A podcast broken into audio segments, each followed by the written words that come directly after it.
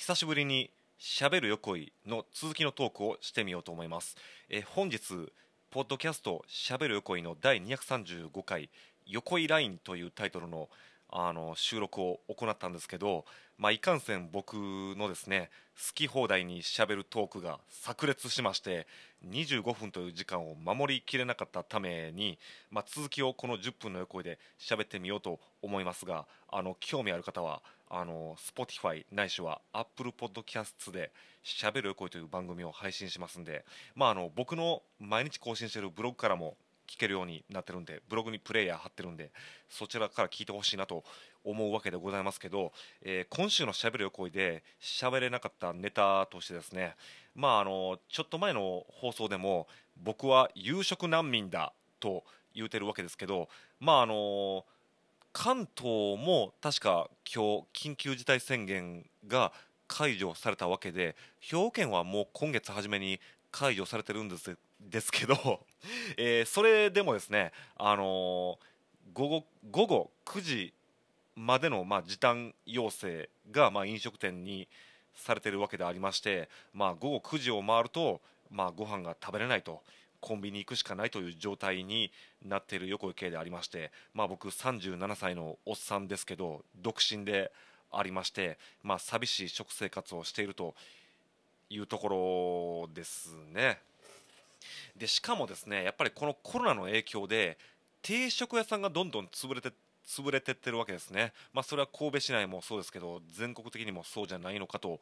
思うんですが僕もあのよく行っていた定食屋さんが2軒も潰れまして、まあ、本当に近所で寄れるところがなくなりまして僕はあの本当に魚が大好きなんであの特に定食屋さんっていうのは季節の魚を出してくれるんですけどそういった季節の魚が食べれないのが本当に今すごい辛いなと思いますし今年の秋は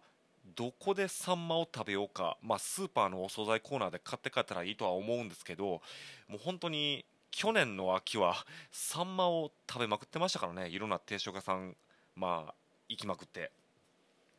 でまあまあそういった僕みたいな夕食難民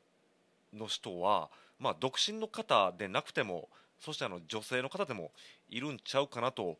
思うわけですよね、まあ、それでも僕はあの三宮で仕事をしているんであの、まあ、三宮にはいろんなチェーン店があるわけですけどそこでもやっぱり困ったことがあるんですよね。やっぱりこのコロナ禍においてやっぱりそのウーバーイーツとか出前館といったその出前サービスがあの流行してるわけでありまして、まあ、それも新しい文化としていいんじゃないかと思ってるんですけどやっぱりそのあそうそうそれからコンビニも最近ウーバーイーツとか出前館の人来てますよね。でまあそれはいいんですけどそのまああのレジの横なんかに、まあ、コンビニとかチェーン店なんかでも、まあ、iPad ですかねあれは。タブレットが置いてあってそこからまあピロンピロンピロンってなんか連絡が来て、まあ、あの注文が入ってそれをまあ店員さんが準備するという流れになってるんですけどまああのコンビニといい定食やチェーンといいもう今そのウーバーとか出前館の出前でもうてんやわんやですよね。でまあ、やっぱりその時短要請を出してるからには、まあ、なるべくその夜の外食は控えて家で食えよっていうそういう政府からのメッセージなんかもしれないですけど、まあ、その飲食店さんもそういう出前の注文を優先してるのかどうか知らないですけど、まあ、ととりあえずそのウーバーイーツとかにもてんやわんやで、まあ、だからその飯食ってたらそのウーバーとかのスタッフの人が入ってきて、まあ、受け渡しとかしてるんですけどなんていうかもうその出前の人に出前の、まあ、食べ物を作るのに必死であの僕みたいにその直にお店来てる人の対応が、まあ、後回しとまでは言わないんですけど。なんか店で飯食ってる人をほっといてなんか出前の準備ばっかしてはるなみたいな印象は受けますね、まあ、かといって別にまあまあその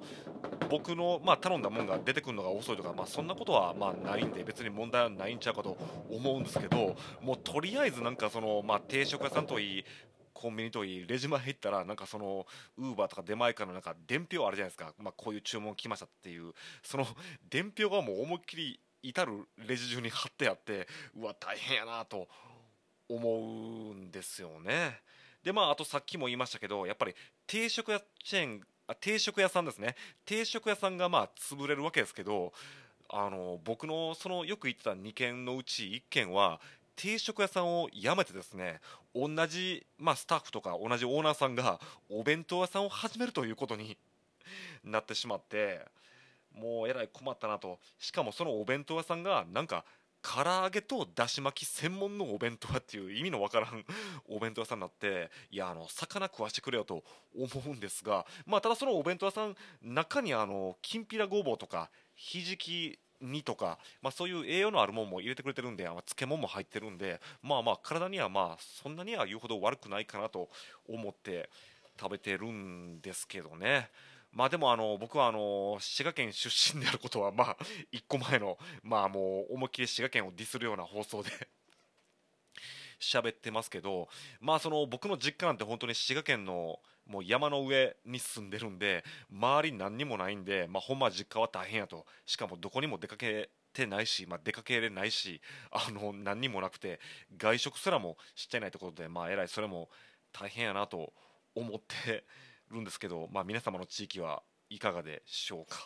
まあ、そんな中で、まあ、僕はあんまりコンビニのお弁当ってのはあんまり買って食べることはなかったんですけどやっぱりそんなわけでもう夜、まあ、以前やったら8時今やったら9時回ったらもう何も食べれへんから、まあ、コンビニで何か買って帰るかってなってるんですけどあの僕は今目下セブンイレブンのあのハンバーグカレードリアですねハンバーグカレードリアにハマっていますあの別に僕はカレーが好きなわけでもないですし、まあ、ハンバーグも好きなわけでもないんですけどなんかハンバーグカレードリア、まあ、ちょっとこれ試しに食べて食べてみるかと思ったら、まあ、それからそのハンバーグの上にチーズも乗っかってるんで、まあ、チーズハンバーグカレードリアとでも言うんですかね。めちゃめちゃ美味しくて、まあ、思い起こしたらそのお正月に名古屋のあの夜空と月のピアスっていう、まあ、ライブハウスがあるんですけどそのライブハウスはあの店長さんがあのカレー作るのがすごい上手な方で、まあ、カレーがすごい有名なお店なんですけど、まあ、そこで焼きカレー、まあ、焼きカレーまあ違ってたら申し訳ないんですけどもうほとんど実質上あのもうチーズハンバーグカレードリアとほぼ一緒だと僕は思ってるんですけど、まあ、それ食べてめっちゃ美味しいやんってなってしかもあの僕今神戸市に住んでるんですけど神戸市は今あのカレーの街プロジェクトというのをやってて神戸市をカレーの街にしようみたいなことやってるんですよね。なんでかというとその神戸市はインド人があの多く住んでるんですけど